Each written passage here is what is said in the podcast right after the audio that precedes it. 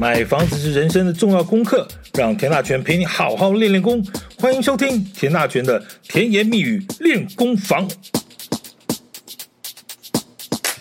之前讲到啊，建筑业的理事长们最近又聚在一起啊，煞有介事的提出了一些对政策的看法，标题叫做“为产业发声”，分条分项的针对政府的一些政策呢，提出一些建议和想法。当然呢，对于产业的经营和生存呢，建筑业跳出来争取自己的权益，向政府喊话，这是可以理解的。就像是你每逢一些政策的变化，不同的产业，有些是员工啦，透过工会的力量啦，上街游行啊，或是到某个政府机关门口举个白布条啊，递送陈情书等等等等啊。这个在民主社会啊，基本上是个司空见惯的事情，也是个每个人呢或每个产业，老实说你所拥有的一个权利了哈。只是建筑业站出来呢，社会上就有一些不同的声音，那就会感觉你们明明就是削很大了，赚很多了，你们有什么理由出来喊呢？一间房子动辄几百几千个万，我们老百姓做了大半辈子也买不起一间房。你们喊苦，那我们要喊什么啊？好了，房地产的问题就是这么复杂，每一个议题或政策几乎呢是没有一个人会满意的，因为它不只是民生问题，它还是产业问题，产业活不下去的民生问题就更麻烦。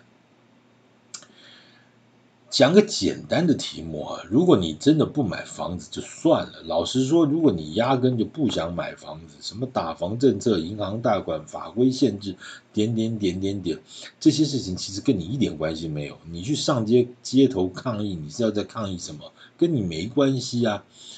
哦，人家说啊，抗议租租房子，房东租金太贵，那这件事情是可以抗议的，但是有。呃，政府也不会理你啊，因为那是自由市场，你可以不租啊，政府可以补贴租金给你，好不好啊？那基本上，如果你不是去买房子，老实讲，这些东西政策什么，大概跟你都没有什么关系了。你要去抗议说，哎呀，政府现在房价太高，那是怎样？你是要政府和建商送你一间房子吗？哦，这件事情你觉得可能吗？啊，反过来说，如果是你是真的想买间房子啊。好，假设你的资金呢也准备了相当一定的一个程度，我就请问你，你要买大型建商还是小建商？啊，你要买大型建商盖的房子还是小建商盖的房子？那你要买财务能力比较好的建商呢，还是财务能力比较差的建商呢？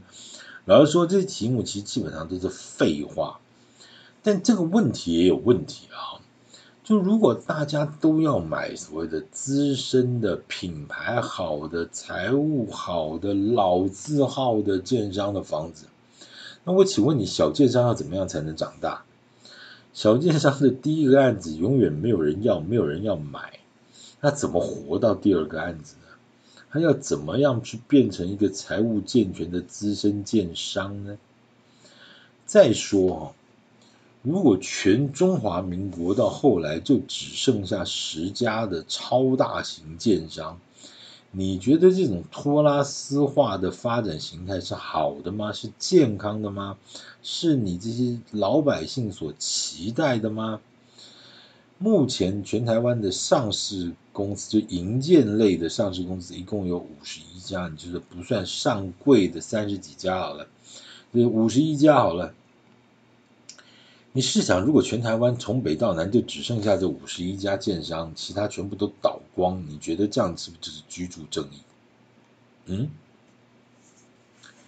嗯，而且你觉得大建商的品质一定比较好吗？大量采购哈，它的优点是说，也许它成本比较低，对不对？你同时买个马桶，这个小社区也许就是。四一两百户啊，了不起就买个四百个五百个好了，一家两个嘛，对不对？那人家一个社区是一千户，哦，那一千户如果两千个马桶，它跟你们两百个马桶，它价钱可能就比较低嘛，对不对？这大量采购成本一定是比较低的啦，哈。但是但是因为是大量采购，他就一定会用好东西吗？啊这就不一定喽。大量采购也许成本是比较低，但是大量采购不一定会有好东西，这是两码事。OK，所以这些问题好像应该要再想一想，对不对？这次建商工会所提出的种种的问题里头，我个人觉得一个最值得讨论题目呢，其实就是央行要求这个金融机构在要求建商在买土地之后呢，十八个月就要开工。那否则贷款的额度就要从七成降为四成，利息也要增加。这档事啊，其实已经翻来覆去吵了好好一段时间了哈。但是央行看央行就是天条一下就是不理你啊。其实这这件事情，你你稍微得把这个事情说得更清楚一点啊。没错了哈，很多建商这个过去啊买了块土地呢，他就不急着开发，尤其可能是二三十年前的事情了哈。呃，反正他就是用各种方式养着这块地，他养着干嘛？他就等增值啊。反正养地又不犯法。我二三十年前买一块地，那一平可能只要一百万，那这二三十年前一晃就过去了，那这块地就变成三百万。什么概念啊？这个建商什么事儿也没有做，躺在那边，光土地就增值了，就赚了三倍。老实讲，这怎么这这怎么算的？很简单，你就看那个土地公告现值，土公告地价涨多少嘛。你政府每动不动每年就跟你怎么调高公告现值，调高公告地价，调高什么？那我请问你，你政府都在调高了，那你觉得民间的市场价格要不要调高呢？因为政府那它调高有个好处，就是它可以多收一点地价税，多收点多收点土地增值税了。你是为了收税而调高了，但是市场它就跟着你调高的比例来调嘛，你调我也给你调，你调五趴我就调调十趴，对不对？好，我刚讲了。建商也许这个这个所谓地主型建商，他躺在那什么事也没有做呢，那土地就可能赚了三倍。那再说呢，这个二十年前的房价呢，也许只有五十万一平，那现在涨到一百二十万，有没有？台北市多的是啊，以前很多地方你说什么五六十万就已经贵的要死了，现在一百二十万叫做底价。好吧，那这土地赚一笔，而且是一大笔，这房价又再大赚一笔。那反正那个土地的贷款的利息呢，税呢也少少的，相较于这二十年前后从一百万变成三百万的土地的价值，那这点利息和税算什么呢？好，那眼下的问题是什么？这个土地的取得呢，这有些建商是二三十年前就买了啊，摆着，搞不是他阿公买的，搞不是因爸买的，跟老爸买的，然后认真一点的。啊，那这二三十年来认真一点，他就拿来做个停车场，收点停车费。特别是政府之前呢，为了不要让这些空地荒废啊，其实你说它摆在那边，如果什么都不能，荒烟蔓草，真的是也也影响市容了啊，也而且会造成那种治安死角。啊，所以市政府曾台北市政府曾经提出过，就说，如果你呢，这开发商你把它开辟成为什么邻里型公园呐、种点花花草草，弄点小花小草啊，啊，政府还给你一些小小的容积奖励之类的优惠，这个其实概念也很好啊，对不对？你既然不急着开发，那你就干脆把它当成这小公园来用，让老百姓实际住在这附近的地方有一个休憩的空间，有个缓冲的空间，这是很好的啊。但这个政策想当年也被骂了个半死啊！什么变相图利建商啦，啊，不然是怎样？荒空着这个荒废的，让这个醉汉和游民窝在这里头，好吗？房地产就是这样哈，就是好好一个政策，因为政治立场或者某些呃的原因，你齁心的齁雷惊了哈。拉回来说，刚才那种摆了这个几十年的这种土地，你怎么限期开发？所以呢，就会造成一种现象：这种八百年前就买的土地，除非你开征这个空地税，否则你还真的动不了它。那你说台湾有征过空地税吗？有哦，当年李登辉当台北市长的时候就，就就征过空地税啊。结果呢，就一堆房子就噼里啪啦的抢建，房市顿时也出现了一些变化，但是它并没有当时就死掉，反而莫名其妙的这个造成了一波小小的景气啊。这话说，这来回一下就是三十几年了。有些当年因为不想被征空地税的这些地主呢，他卯起来就给你盖了房子。那盖了房子这一晃是三十年，这些房子也到了要都更的年纪了哈。你就觉得这个历史是很难回想的，一回想都觉得哇，什么这么多好可怕哈。好，再回来还有一个问题就是什么？就这种八百年前买下的地啊，这几十年过来，不管是继承也好，赠与也好，这很多家族呢就陆续开枝散叶。那现在呢，往往就反而因为这个产权就分得太复杂了啊，反而你说真的后代子孙真的想动，你反而还动不了。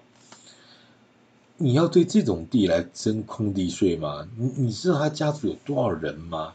他有几？代啊，上三代、下三代，你根本就不知道怎么弄。那有没有那种台北市？你不要讲台北市，很多那种蛋黄区，各县市都有那种蛋黄区的那种、那种、那种、那种很精华、很精华。你看那种地，怎么可能这边还空着？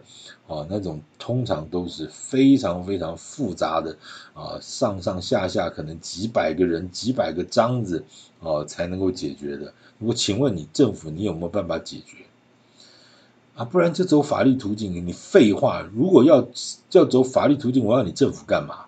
如果凡事都要靠打官司来解决，那就用不着你政府了啊。这种所谓的老地啊，或者地主型建商，你政府管不到，你也动不了。反而是新买的地呢，就要限期开发。这里头你有没有觉得哪里怪怪的？你如果把建筑业纯粹当成是加工制造业啊，你买了原料，你当然只是为了制造产品，只是差别是呢，你买了面粉，因为面粉是有期限的，所以摆久了会坏啊，土地它就不会坏，而且就越摆越值钱，所以呢，所谓的限期十八个月，这又和这个太多的市场实际的状况呢就有所抵触了，它就限制说你这个土地的。这个保鲜程度只能有十八个月，买来就是为了要开发用的。好，那我就随便讲个例子，来，我为什么要买这块地？因为这旁边有一批老房子，我买了这块地呢，是为了要整合旁边那块地那些老房子，所以干嘛我要做都更，对吧？那都更这档事，你觉得十八个月可以谈出什么所以然？那不然你央行总裁你自己下来谈谈看呢？有多少专业的沟通，甚至台面下的运作，它就是要小火慢炖。你十八个月这种一听呢，这种这种讲法，你一听就知道你完全状况外。再来再讲，又是缺工缺料，对不对？呃，要十八个月可以啊，政府你只要帮我把工人找齐，我多付点钱都可以啊。现在实际的状况是，捧着钱你也找不到工人。你政府不是不知道啊，社会住宅和那个捷运啊，这个北中南都一样，也是一直在流标啊。啊，你对于这种这个福国利民的重要的公共建设，你你不觉得社会住宅是公共建设吗？是啊，对不对？你怎么不限期开发？哦，社会住宅的支票呢，政策支票你是可以跳票的。呃，老百姓呢，或者民间厂商呢，盖房子找不到人呢，你就不能宽限。这难道又是什么什么放火、什么什么点灯的差别吗？政府一直不愿意去面对这个所谓缺工缺料的问题哦。这个从劳委会啦、内政部啦到央行啊，哎，你们这几个单位是平常是没有在往来就对了，是？还是你们？部部长间这个彼此不认识，是不能这个坐下来喝杯咖啡来研究一下嘛？呃，虽然最近喝咖啡很敏感啊，你不用喝咖啡，你喝茶也可以了。总而言之，你们能不能谈一下？你你们是不想帮忙，帮不了忙，还是你无能为力？你就说个清楚就算了。结论是什么？结论是。如果因为这些种种原因，你搞到一个正派经营、稳定经营的中小型的优质建商，你都活不下去了，那剩下的都是财大气粗的托拉斯型的建商，台湾的房地产市场就健全了吗？这是政府要的吗？这是居住正义的核心价值吗？你说你扯了个半天，怎么扯这么远？很抱歉，我跟您报告，我一点也没有扯远，实事求是，而且就事论事。可惜呢，装睡人装睡的人呢，永远叫不醒。那么你就只好等到冷气坏掉，自动断电，你就醒了。但是那个时候你还来得及吗？建筑业的抱怨也好，陈情也好，当然是牵扯到。老百姓的购物权益，甚或者说是一个产业未来的发展，我们先不要把它当成民生产业、食衣住行啊的这个角度，你光是从国内各个的产业发展来看是怎么样？你觉得这个产业是它可以萧条的，它可以倒闭的，它是可以呃。不用不用负担什么什么 GDP 的这种责任的，对政府的经济贡献，它是没有任务的、没有责任的、无所谓的吗？如果是，那也请你说清楚；如果不是，是不是也应该用实物、更实物的角度来看待这个产业未来发展的一些方向，和目前所面临到的一些困境？你说它跟老百姓有没有关系？它更直接的关系就是，万一建商倒了，老百姓。吃亏的、受害的，还是更辛苦的是老百姓？你说重不重要？当然重要。好，感谢今天收听啊，继续关注甜言蜜语练功房，我们继续来谈房市的相关问题。好，谢谢。